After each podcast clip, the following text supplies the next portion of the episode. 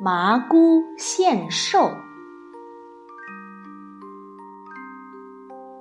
人们为老人祝寿的时候是有男女之分的，女寿星图中画的是麻姑，画中的麻姑腾云驾雾，一手拿着自制的寿酒，一手拿着王母娘娘赠送的仙桃，酒和桃成了麻姑图中不可缺少的两样东西。因此，酒和仙桃在人们的心中也成了长寿的象征。传说麻姑是我国南北朝时期北方一位少数民族的姑娘，她长得十分美丽，一条乌黑油亮的大辫子垂到腰间。她不仅人长得漂亮，还心地善良。麻姑的父亲叫做麻丘，性情十分暴虐、专横跋扈，经常欺压贫苦的老百姓。然而，即使是这样，麻姑对她的父亲还是很孝顺。有一天，麻姑到山上去采摘野果，好不容易找到了一个大桃子，麻姑舍不得吃，就把桃子揣在怀里。打算拿回家去给父亲吃。麻姑在回家的路上看见路边围了一群人，就好奇地走过去看个究竟。原来是一个穿着黄色衣服的老婆婆病倒在路旁，不省人事。有几个人七嘴八舌地说：“这个老婆婆呀，一定是饿晕了。”要是能有点吃的，兴许还能活过来。围观的人只是这么说，却没有一个人给老婆婆拿点吃的。那时候兵荒马乱，田地荒芜，粮食十分珍贵。麻姑听完这些人的谈话后，想都没想，就把怀里的桃子拿了出来，蹲下来去喂老婆婆。这个大桃子又甜又多汁，老婆婆吃了桃子以后，很快就醒了过来。旁边的人们都称赞麻姑心肠好，将来一定会得到好报。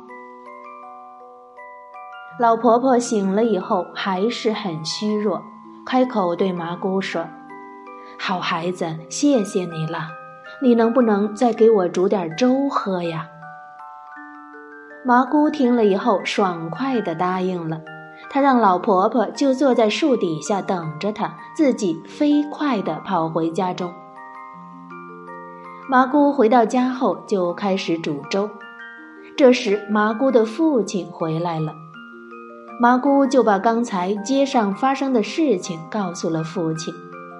麻秋听说女儿不仅把大桃子送给了老太婆吃，还回来给老太婆煮粥，非常恼火。于是他就把麻姑关了起来，不准她出去。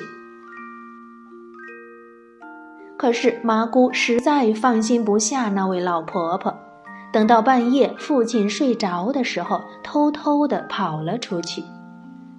当他来到白天老婆婆等他的那棵树下的时候，老婆婆已经不见踪影，只留下了一颗桃核。麻姑只好把这颗桃核捡起来，回到了家。躺在床上，麻姑在睡梦中好像看见了白天的那个黄衣服老婆婆。老婆婆笑眯眯地看着她，对她说。好孩子，谢谢你的桃子，我们有机会还会再见面的。说完就飘然而去。麻姑在梦中惊醒了，她觉得这个老婆婆一定不是个寻常人。第二天早上起来以后，麻姑就把那颗桃核种在院子里。几个月以后。桃核长成了一棵又高又茂盛的桃树。奇怪的是，这棵桃树每年三月份就结出又大又红的桃子，这时就会有很多人来看热闹。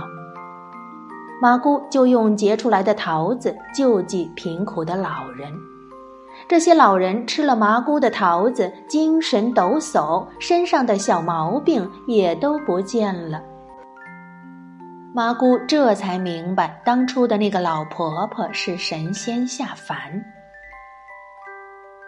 后来国家打仗急需军事人才，麻姑的父亲麻丘应召入伍。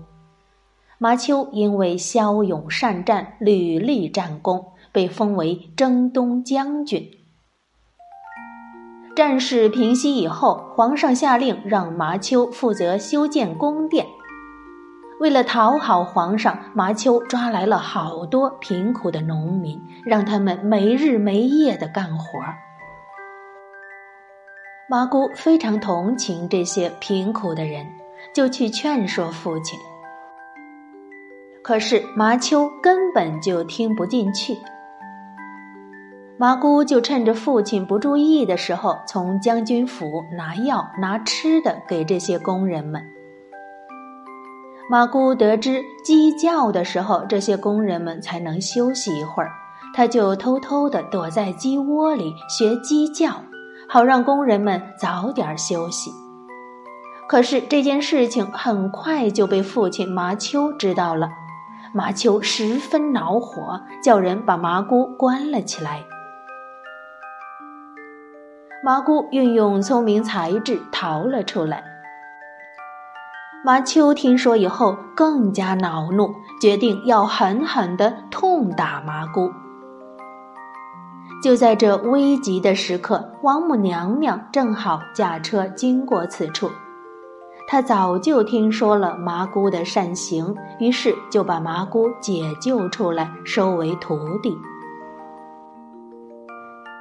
有一年农历三月三日，王母娘娘寿辰，天庭举行蟠桃大会，各路神仙都来祝寿。百花。牡丹、芍药、海棠四位仙子特来邀请麻姑一同去祝寿。四位仙子为王母娘娘送上了鲜花，麻姑只拿了一个小小的土坛。其他各路神仙都掩嘴而笑，觉得麻姑的礼物也太寒酸了。王母娘娘却知道麻姑的礼物一定不寻常，就说：“麻姑，你送的是什么好东西呀？快让我看看。”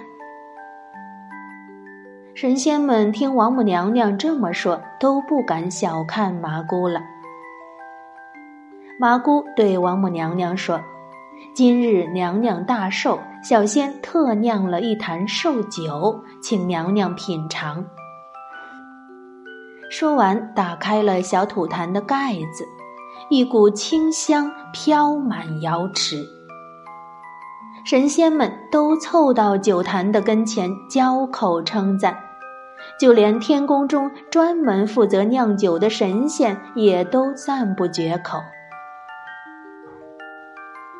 原来麻姑是用山上的泉水，配上各种名贵的草药，放了七七四十九天，才酝酿出这坛美酒。王母娘娘大喜，封麻姑为虚寂冲应真人。麻姑成仙以后，还经常回到自己的家乡显灵，为穷困的百姓们消灾免祸。好了，关于麻姑献寿的传说，我们就讲这么多。小朋友们，晚安。